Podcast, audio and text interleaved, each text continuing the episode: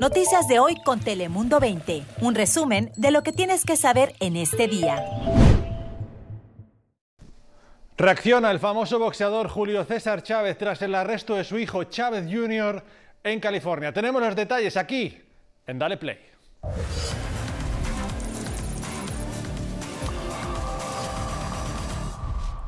Hola, ¿qué tal? ¿Cómo estás? Te saluda Fabián Bozer. Bienvenidos aquí a tu casa, a Dale Play. Ya sabes que aquí te contamos las noticias más relevantes de las últimas horas en el mundo y en California. Así que comenzamos con nuestro top 5 de noticias. Bienvenidos.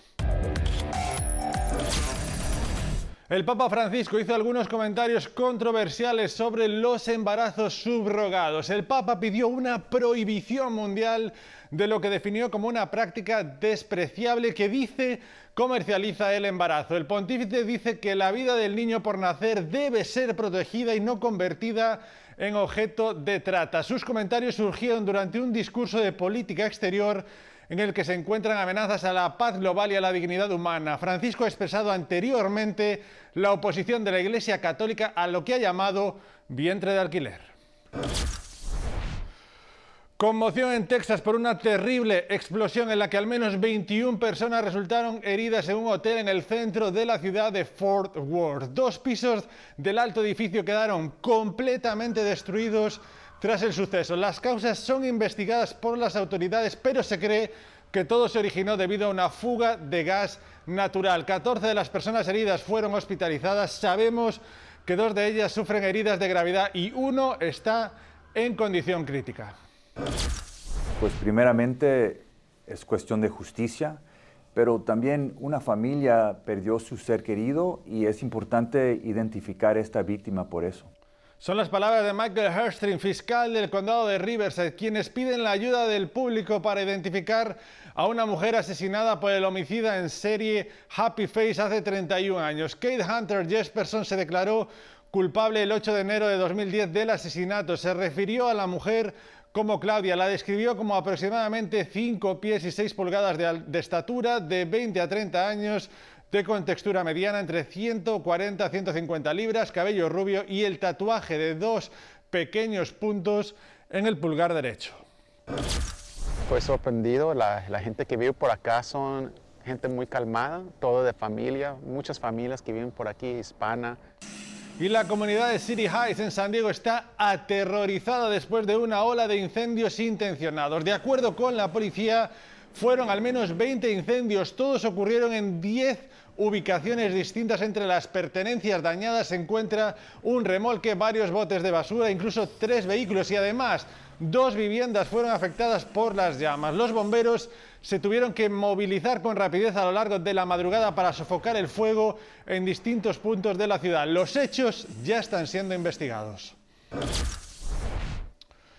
Y este lunes fue sentenciado José Soto, ex alguacil del condado de San Diego, por abuso sexual infantil y posesión de pornografía infantil. Soto deberá purgar una condena de 21 años a cadena perpetua. El ex agente trabajó en la agencia por 20 años antes de ser arrestado en el mes de mayo. Antes de su sentencia, Soto se disculpó con las víctimas y sus familiares por el daño causado. Y recuerden, el sur de California está bajo aviso por bajas temperaturas debido a los restos de un sistema de tormentas. El Servicio Meteorológico Nacional emitió un aviso de helada desde ayer. Precisamente Sandra Bonilla nos habla más del tema y cómo nuestra comunidad sale así a trabajar desde temprano. Amaneció hoy a 29 grados, más o menos a las 6 de la mañana. Estaba frío, todo estaba congelado, todo hielo, jardines, um, los roofs, los roofs de, los de las casas, todo, todo congelado, puro hielo. Tal como nos dice el señor Escalante, todo amaneció nuevamente muy frío para los residentes del sur de California, especialmente para el Valle de Santa Clarita, Calabazas y el oeste del Valle de San Fernando, quienes son parte de los lugares que están bajo alerta de enfriamiento, lo que dificulta el trabajo para quienes lo realizan a la intemperie. Está bastante frío y afecta en la manera de que este el trabajo que hacemos, este, las maquinarias también se enfrían, ¿verdad? inclusive cuando está mojado se siente más frío y sí trabaja uno nomás, pero, pero es un poco más, más incómodo. A otros les afecta sus autos, como a Joel, quien tuvo que parar a revisar la presión de sus llantas. Sí salió la luz en mi carro diciendo que estaba baja las llantas. Las enfermedades respiratorias son parte de estas bajas temperaturas, por lo que hay que abrigarse muy bien. Pues ahorita ponerme pues, lo que más se pueda, un suéter, eh, poner la calefacción en el carro, un gorrito y, y pues mantenerse ahí hidratado. Recuerde siempre proteger sus mascotas y plantas de estas bajas temperaturas. Ya lo escucharon. Y seguimos en nuestro estado porque la venta de los cigarrillos con sabores seguirá prohibida. Esto después de que la Corte Suprema se negara a escuchar los argumentos de los abogados que defendían dicha venta. Los fabricantes y distribuidores argumentaron que la ley del Estado contradice con la ley federal del control de tabaco. El gobernador de California firmó la prohibición en el 2020, si recuerdan, tras registrarse un aumento de consumo de este tipo de cigarrillos entre adolescentes. Y nos vamos al norte de California, donde el dueño de un viñedo, atención, ha acumulado una cuantiosa multa debido a permitir que uno de sus trabajadores viva en esa casa rodante que ven dentro de su propiedad. Fátima Navarrete habló con él y nos tiene los detalles. Sí, ellos todo el tiempo nos han querido ayudar siempre. Marcelino Martínez nos cuenta que desde hace siete años ha vivido en esta casa rodante ubicada en los terrenos de propiedad privada del viñedo Savannah Chanel Winery en Saratoga y ha trabajado para ellos casi 24 años. Pero no pensábamos que fuera meternos en problemas y es que ahora su empleador, Michael Ballard, y dueño del viñedo, ha acumulado una deuda que hasta 2019 ascendía a 15.200 dólares en concepto de multas por parte del condado Santa Clara al permitir que Marcelino y su familia vivan en la casa rodante. Michael expresa que en 2019 el condado llegó a inspeccionar una supuesta denuncia de que estaban desechando aguas negras en el arroyo, lo cual no se comprobó. Luego recibió una carta diciendo que era ilegal que una persona viva en un RV y que tenía dos semanas para desalojarlos. Eso significaba, dice Michael, que en plena pandemia la familia de Marcelino se quedaría en la calle, por lo que no permitió que eso pasara. Aquí nació mi hijo, el más chico. Sí, tengo tres, tres hijos y el más chiquito pues tiene seis años. Según la ordenanza municipal en el condado Santa Clara, las casas rodantes no se pueden utilizar como alojamiento ni se pueden conectar a ningún servicio público como electricidad o plomería. Así que una de las soluciones era construir una unidad de vivienda secundaria para la familia Martínez, algo para lo que según el condado concedieron varias extensiones de tiempo, pero no se tomó acción hasta un año y medio después. Michael asegura que el proceso para construir se le ha hecho un trámite demasiado burocrático y extremadamente difícil y caro. A la nueva unidad le falta poco, como la instalación de agua y electricidad, pero las multas que ha recibido Michael continúan sumando 100 dólares por día. Es como un castigo para alguien, una persona buena, ¿sí? Además nosotros no, no hacemos daño a nadie, estamos separados del, del ruido de, de, nadie, no hacemos a nadie molestamos, solamente yo y nosotros y ellos nomás. Y la crítica que ellos hacen es que sea tan común encontrarse con casas rodantes como estas, estacionadas a orillas de las calles por todo el condado Santa Clara. No creen que la ley se esté aplicando de igual manera para todos, ni que el condado esté abordando el verdadero problema. Frustrados porque no nos deja el condado terminar al proyecto que tenemos le están poniendo más trabas al patrón. Actualmente el condado evalúa una solicitud de reducción de penalidades basada en dificultades financieras expresadas por Michael. Se está a la espera de una nueva tarifa. Fátima Navarrete, Noticiero Telemundo.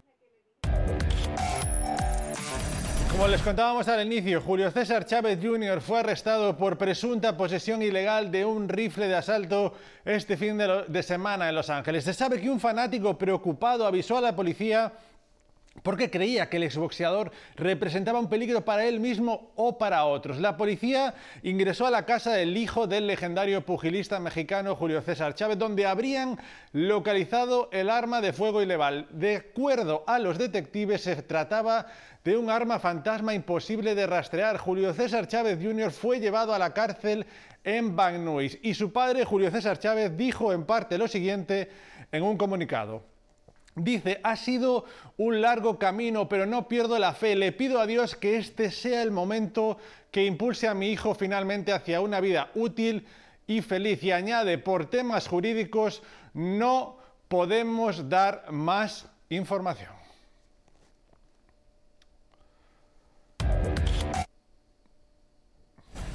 Y cambiamos de asunto porque la Cruz Roja de Estados Unidos declaró una emergencia ante la escasez de sangre en todo el país. La organización dice que estamos en el número más bajo de personas que dan sangre en 20 años, agregando además que las donaciones han caído aproximadamente un 40%. Los médicos estiman se necesitan unas 8.000 donaciones adicionales cada semana este mes para aumentar la oferta. Y los voluntarios además sepan que pueden hacer citas para dar sangre o plaquetas, lo pueden hacer a través de la web redcrossblood.org o llamando al número 1800 de Red Cross. Y escucha esto, la inteligencia artificial podría pronto ayudar a reducir el tráfico en California. Como lo oyes, el Departamento de Transporte del Estado está preguntando a diferentes empresas tecnológicas para que propongan herramientas de inteligencia artificial para nuestras carreteras. Ahora mismo las agencias estatales tienen acceso a toneladas de datos, incluye sensores de tráfico, cámaras, además las herramientas de IA podrían utilizarse para analizar esos datos de manera mucho más rápida y eficiente para ayudar así a reducir el tráfico y hacer nuestras carreteras más seguras en tiempo real. Y fíjense en esto, la compañía Miller Light tiene una creación interesante para aquellos que desean saborear cerveza en este denominado enero seco. Mira esto, los nuevos caramelos de menta con sabor a cerveza. La compañía dice que las pastillas saben a menta normal antes de transformarse al sabor de una Miller Light. Las mints costarán 5 dólares, salen a la venta el viernes y se espera un lanzamiento incluso mucho más amplio el próximo 19 de enero.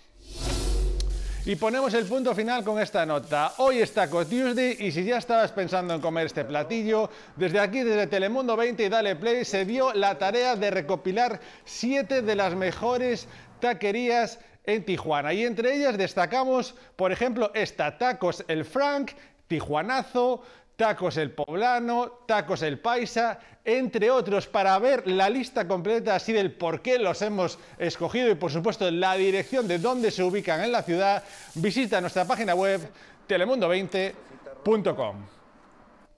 Desde luego ahí tendrán toda la información donde comer los mejores tacos en Tijuana. Nosotros nos despedimos, muchas gracias por acompañarnos cada día. No te olvides de seguirnos en todas nuestras plataformas y de escucharnos, como siempre, estamos cada día en nuestro formato podcast. Muchas gracias por la confianza. Hasta mañana.